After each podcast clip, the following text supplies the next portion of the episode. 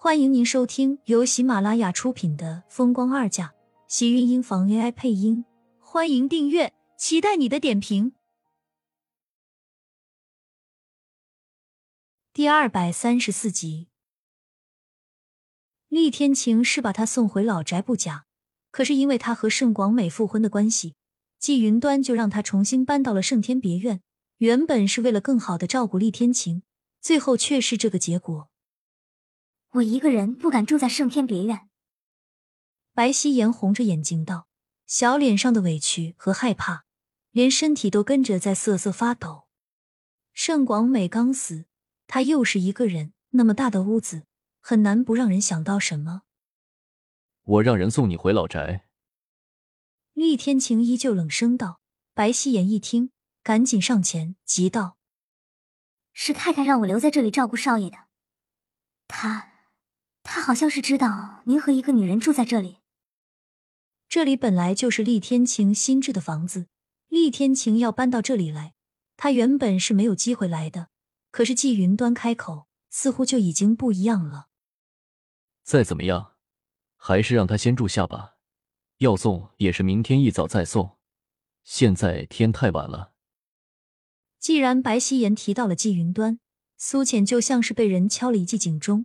这个时候，他在赶白希颜走，那不是诚心在找季云端的麻烦吗？厉天晴转头看了他一眼，视线深沉，让人一眼看不到底。苏浅抿着唇，迎上他的目光，淡淡浅笑，心里却跟着在打鼓。只是事到如今，他也只好装作一脸坦然的样子。少爷。我今天刚刚才参加完葬礼，老夫人也说这样回去不好，所以，所以太太才说让我暂时来您这里。如果您再赶我的话，我就真的没有地方去了。白希颜的双手揪着身下的裙子，揪得死死的，低着头，眼眶中的眼泪滴滴答答的往下落，溅湿了她身上的衣服。苏浅似乎这才注意到，她穿的倒确实是一件丧服。可是他穿成这个样子来他这里，难道就不是给他添堵的吗？让他住一晚上吧。苏浅开口道，但也只是同意让白希颜住这里一夜。一夜过后，他自然是希望他能自己搬走最好。当然，他也知道白希颜是不可能这么自觉。厉天晴拉起他的手往楼上的房间走去，一道清冷的声音只是冷冷从身后传来。楼下的房间你自己选一间住一晚就好。这里的佣人都是临时的，楼上唯一的房间也是他们两个在住着。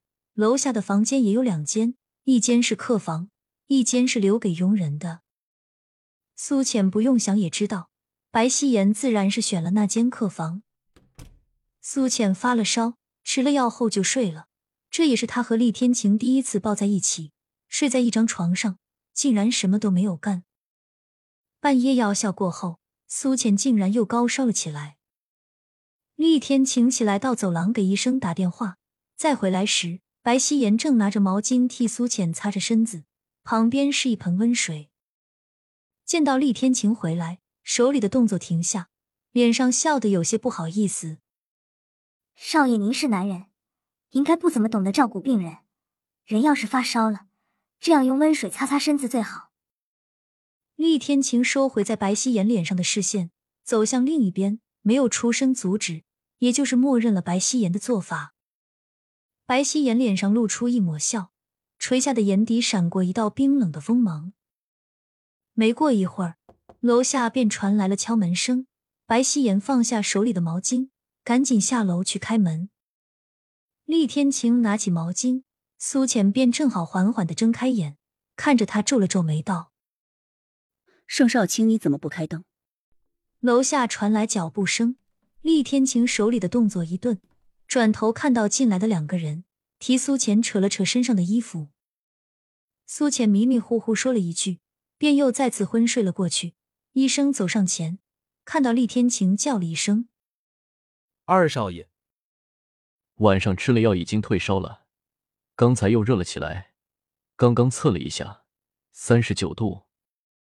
厉天晴开口介绍着病情，医生点了点头，给苏浅做了检查后，打开药箱，给她打了一针的吊瓶。怕是苏小姐心火难消，休息上一天，很快就会没事了。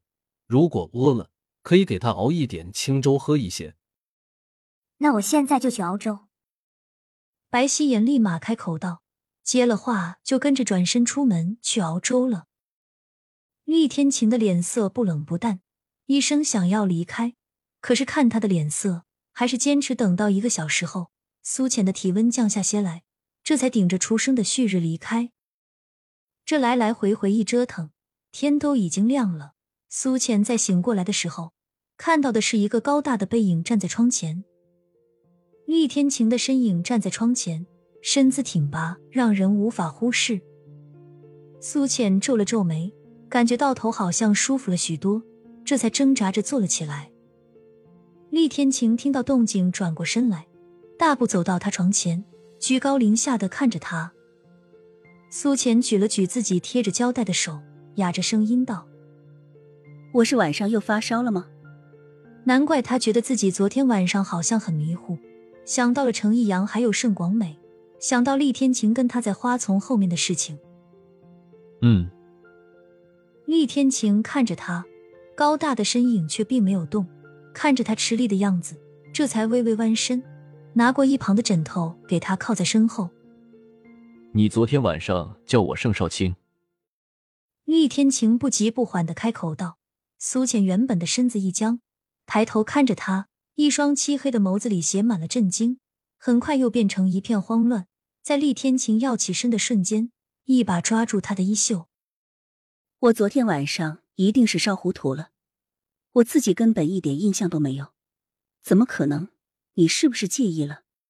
苏浅一脸紧张道，他大脑蒙蒙直响，原本觉得清晰的大脑，现在又变成了一坨浆糊。他只记得。自己好像在梦里有和盛少卿说了那么几句话，难道那不是梦，而是他真的叫出来了？这个认知简直差点把苏浅给吓死，尤其是在听到厉天晴那一声不轻不淡的回答时。嗯，很介意。他不但应了，还说自己介意，而且是很介意。苏浅瞪大眼，一时间竟然说不出话来。做梦都想着他。亲们，本集精彩内容就到这里了，下集更精彩，记得关注、点赞、收藏三连哦！爱你。